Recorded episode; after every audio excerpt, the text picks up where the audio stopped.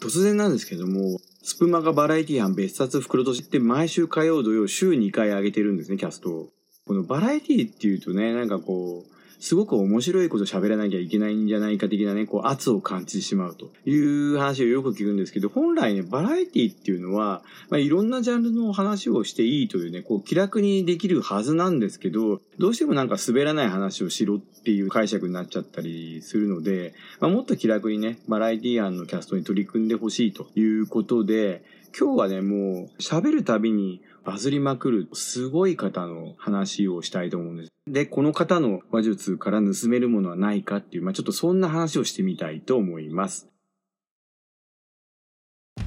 ノッチとマフラーの気まぐれで始まった2日限りの真夏のラジオスプーン林間学校校長のノッチです教頭のマフラーです俺たちと一緒に授業してくれるのはスプーンで活躍中のこの4人。怪人野口与田ヤン吉キラキラ子。そして枠を進めるきっと何かの役に立つ俺たち2人。センターなのにぼやっとしている。忘れかけてた青春を一緒に取り戻そう。スプーン林間学校は8月14日21日夜10時からマフラー枠にて配信。歯磨きはすごい3回はや終わっちゃったよ BGM はい、CM はですね、DJ マフラーさんの枠で8月14日21日土曜日2週連続夜10時からね、スプーン林間学校というの枠で配信するということで、CM ご提供いただきました。ありがとうございます。さあ、本題ですけれども、この方ね、もう話術が半端ないんですよ。もう喋るたびにバズるって。しかも、日本が世界に誇るスーパーハイスペック男子ですよ。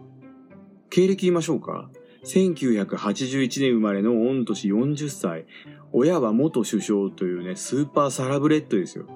で、最終学歴はなんとニューヨークにあるコロンビア大学大学院で政治学を学んだというね、奥様がおもてなしのあの方ですよ。で、38歳という若さでね、2年前から環境大臣を務めて、現役でまだ大臣ですけれどもね、こんなハイスペ男子そうそういないですよね。で、この方がハイスペ男子なだけじゃなくて、話術も半端ないということで、この方がね、最初に大バズりしたのが2年前の9月環境大臣になったばかりの2019年ニューヨークで開催された気候変動サミットに出席した時。で、ここでですね、海外プレス向けに気候変動のような大きな問題は楽しくクールでセクシーに取り組むべきだ。っていう発言をしてね、次の日に、これ具体的に楽しくクールでセクシーな対策っていうのがどういう対策なのかお聞かせくださいっていうね、真面目に日本の記者がインタビューしたら大臣がですね、まあそれをどういう意味かと説明すること自体がセクシーじゃないよね。っていう発言をしたと。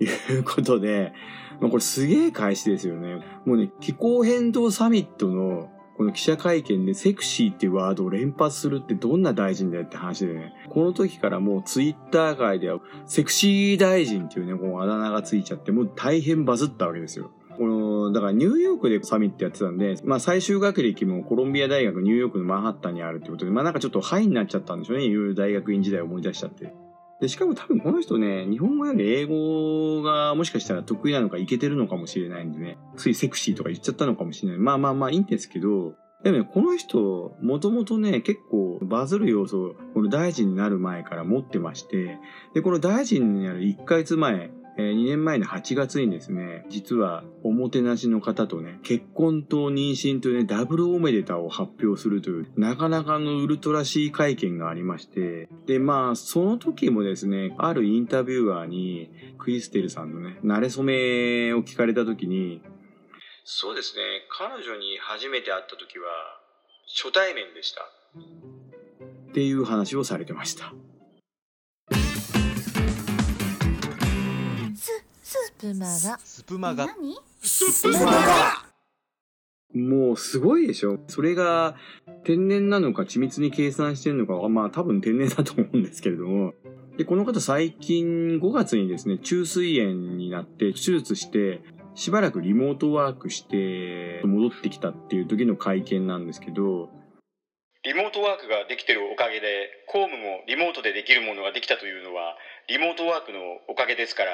それも非常に良かったことだと思っています。っていうね、これもう何言ってるかさっぱりわからないでしょ、これも。要するにリモートワークができてるのはリモートワークのおかげですって言ってるだけなんですけど、大事なことだから2回言いましたってか、もう2回どころか何回言ってるかもうよくわかんないしね、これ。もうどう突っ込んでいいんだか全くわからないんですけど、なんでこんなね、ただ喋るたびにバズるのかっていう、この話術ですよ。これなかなか真似できないですよね。とっさにこれが言えるっていうのはこれ、もともと台本あって読んでるわけじゃないですからね。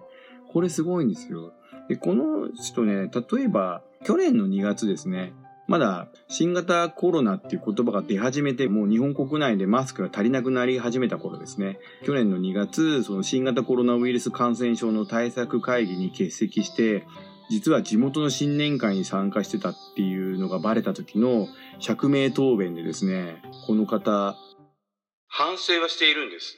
ただこれは私の問題だと思うが、反省していると言いながら、反省している色が見えないという指摘には、私自身の問題と反省しています。